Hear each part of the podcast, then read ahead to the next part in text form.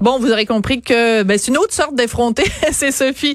On est euh, l'émission, on n'est pas obligé d'être d'accord. Et euh, ben, il y a une chose sur laquelle on est vraiment d'accord, en tout cas, c'est que euh, les Québécois sont de meilleure humeur depuis quelques jours, depuis quelques semaines. On va en parler avec Pierre Côté. Il est créateur de l'indice d'humeur et de l'indice de bonheur de la firme Léger. Bonjour, Monsieur Côté. Bonjour Sophie. Ben j'ai même pas besoin de vous demander comment ça va parce que vos chiffres euh, qui sont sortis en fin de semaine sont tellement bons. Euh, les Québécois sont de bonne humeur? Oui, euh, mais on est parti tellement bas qu'on on pouvait juste remonter. On pouvait juste remonter avec le confinement parce qu'on avait atteint un creux, euh, un creux historique, on va dire ça comme ça. Puis euh, à partir du moment, on le voit à partir du, déconfinement, on voit que l'humeur, l'humeur progresse.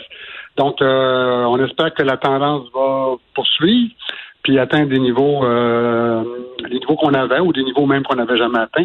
Mais c'est sûr qu'on se rend compte, pour toutes sortes d'autres études aussi, que le bonheur, c'est encore mm. plus évident comment le confinement a été néfaste et a eu des impacts. L'humeur, c'est pas trop pire.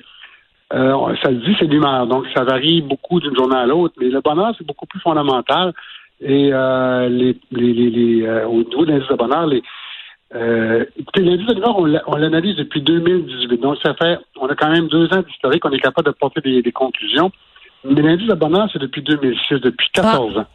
Et jamais l'indice de bonheur n'avait été aussi faible que pendant, à partir du début du confinement. Jamais et de loin. jamais.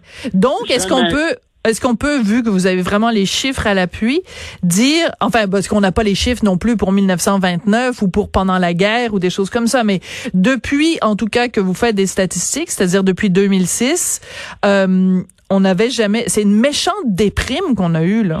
C'est une méchante déprime et, et pas d'un petit peu là. Ok, l'indice de bonheur se varie autour de 74, 75, bonheur malin. Ok? Et là, il est descendu en bas de 70. Pour le bonheur qui est très stable, c'est énorme. C'est une chute énorme. Hmm. Et où ça a été le plus euh, remarqué? Chez les jeunes. Ah oui? Oui. Donc, le confinement, on se rend compte que la pandémie, ça affecte les plus âgés. C'est une maladie qui, est mortelle, on le sait tout, mais la conséquence, c'est le confinement. Et le confinement, ça, ça a affecté, oui, l'humeur, clairement, mais aussi le, bonheur globalement de tout le monde, de toute la province, mais beaucoup des plus jeunes, parce que, bon, ils peuvent C'est des bêtes sociales. Ce sont des bêtes sociales. Exactement. Ils ont besoin des autres, ils ont besoin de leur entourage, ils ont besoin de leur environnement. Donc, ça, c'était coupé et euh, ça a eu un impact énorme. Donc, et globalement, ce qu'on voit depuis 2006, c'est une baisse systématique du niveau de bonheur des plus jeunes. Des, plus jeunes. Systématique. Donc, il y a quelque chose quand on parle d'anxiété des plus jeunes, quand on parle des problèmes qu'ils ont, nous, on le voit clairement dans les données, euh, que c'est un groupe euh, les moins de 24 ans surtout, les moins de 30 ans un peu moins, mais surtout les moins de 24 ans. C'est un groupe qui, euh, qui a de la difficulté à trouver peut-être euh, un futur, ou du moins à trouver leur futur. Donc c'est un peu inquiétant. Comme et la crise fait ressortir davantage ces, ces données-là. Dans le sens que oui. quand, on, quand une crise c'est ce qui est le plus faible qui sort. On le vu avec les CHSLD. Oui. C'était le point faible, c'est sorti.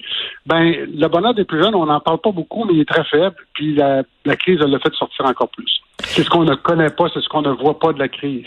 Absolument, mais mais je trouve ça euh, terrifiant ce que vous nous dites. Puis je suis sûre que tous les gens qui euh, nous écoutent, qui soient eux-mêmes au moins de 24 ans ou euh, ont des enfants ou des proches de moins de 24 ans, c'est comme un couteau dans le cœur que vous nous nous donnez. Parce que moi je note donc, ce que vous nous dites, pas juste sur la pandémie, mais une baisse systématique du bonheur, ça veut dire qu'on n'est pas, on n'est on, n'est pas une société qui est capable de rendre ses enfants heureux c'est, ah, je sais pas, ça me fait, ça me fait un, coup au cœur ce que vous me dites. Mais c'est le constat. C'est comme si ce qu'on leur propose euh, ne leur convient pas. Ou euh, ce qu'ils vivent euh, ont de la difficulté à le supporter. Donc, c'est c'est des. moi, ce que je dis, c'est que la crise dans Cachino, la crise des personnes plus âgées, des personnes en fin de vie, cache la crise de ceux qui commencent leur vie adulte. Euh, et ça, ben, c'est beaucoup plus sournois parce que, bon, on les voit, ils fêtent quand même. Il y a, comme un, mais dans les chiffres, c'est clair que ces gens-là, euh, leur niveau de bonheur est d'humeur. C'est les, les, plus jeunes, c'est ceux qui ont l'indice de bonheur le plus faible et l'indice de l'humeur le plus faible. Hmm. Donc, c'est les, les moins de bonne humeur les moins heureux les moins de bonne humeur et les moins heureux. Et c'est intéressant que je vous parle aujourd'hui parce que euh, ce matin dans les journaux il y a une lettre donc de différents euh, spécialistes, bon des pédiatres, euh, des médecins, euh, des ben, en fait toutes sortes d'intervenants auprès des jeunes qui disent ben on est en train de l'échapper avec les jeunes là, les mesures sociales, les mesures de distanciation sociale, il faut faire sauter ça parce que ça va pas du tout. Puis bon, je veux dire on, on non, mais excusez-moi, je suis complètement prise au dépourvu parce que vous me dites, parce que je trouve ça tellement triste. Moi, mon fils a 12 ans, puis je, je sais que c'est très difficile pour lui, pour ses amis. J'ai euh, deux belles filles de 21, 24 ans. C'est difficile pour elles. mais ce, Ce, ce, cette réalité-là, de le voir en chiffres, je me dis, euh, aïe aïe, on se prépare des demain assez difficiles au Québec, là. Oui, puis ce qui, est, ce qui ça met encore plus de frappant, c'est que l'écart qui existe entre les 65 et 74 ans, autant au niveau de l'humeur que du bonheur, là, OK? C'est, les deux vont, vont de pair.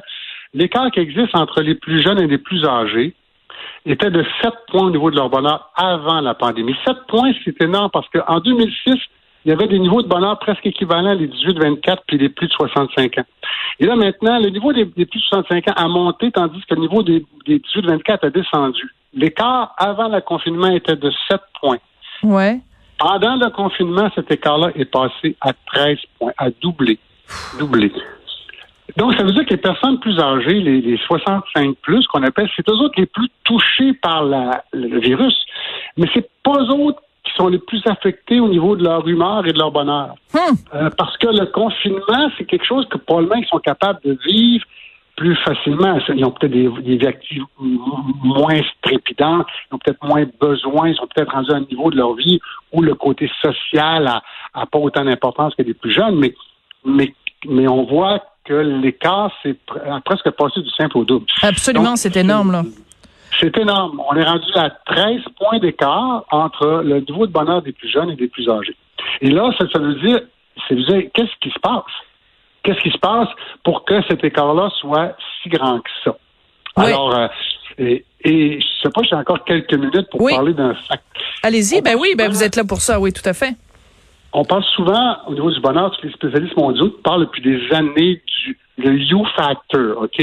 Que le, bonheur est en forme de U, il est très haut au début de la, de la, strate démographique, il descend un creux dans, dans le 35-40 dans le crunch de la vie, puis il remonte à, des niveaux intéressants à 70 ans. C'est complètement faux. Okay? il, véhicule encore ça aujourd'hui. J'ai jamais vu de U. OK? Présentement, c'est une courbe directe qui part, qui est directement proportionnelle en fonction de l'âge. Et ça, c'est majeur. Et on ne le dit pas à cause de 2-3 000 répondants, on le dit avec plus de 100 000 répondants. C'est chose l'humeur, c'est 70 000 répondants. L'indice de bonheur, depuis 2006, c'est plus de 300 400 000 répondants. Donc, en tout cas, au Québec, euh, c'est comme ça que ça se passe. Oui, mais c'est important parce que ça veut dire qu'il faut défaire ce mythe que bon, on commence dans la vie, euh, ça, ça, ça, ça va super bien, puis quand on a plus, mettons, des problèmes financiers ou qu'on est dans le crunch de notre de notre carrière, bon, on a des préoccupations, donc on est moins heureux puis de moins bonne humeur, puis que bon, quand on est à la retraite, ça va bien. C'est pas ça là. C'est on commence dans la vie, puis c'est vraiment, c'est c'est c'est dur. c'est dur. Plus que ça, ça j'ai juste parce qu'on a fait une analyse, on a 25 facteurs qui nous permettent d'établir les niveaux de bonheur des gens. Puis il y a huit raisons qui font que les plus jeunes sont moins heureux. Et là-dessus, ça va, ça, va, ça va encore plus mal. Euh, ils sont des moins nombreux à dire que leur vie, leur vie rêvée correspond à leur vie, leur vie réelle correspond à leur vie rêvée. Ah, C'est oui. qui se sentent le moins libres c'est eux autres qui ont le plus peur de vieillir. OK? Les plus jeunes sont ceux qui ont le plus peur de vieillir. C'est ceux-là qui, agissent le plus souvent au détriment de leurs valeurs et de leurs convictions. C'est ceux qui sont le plus inquiets face à l'avenir. Bon, ben écoutez, moi j'ai commencé l'émission en pensant que vous alliez me mettre de bonne humeur. Finalement, vous me mettez de mauvaise humeur. Je vous aime quand même. Pierre Côté, merci beaucoup. Vous êtes créateur de l'indice d'humeur et de l'indice du bonheur de la firme Léger. Ben je pense que la leçon à retenir, c'est rentrons chez nous puis prenons soin de nos plus jeunes, disons-leur euh, qu'on les aime puis on va prendre soin d'eux. Merci beaucoup. Merci, bonne journée. C'est comme ça que se termine l'émission. Bye bye, on se retrouve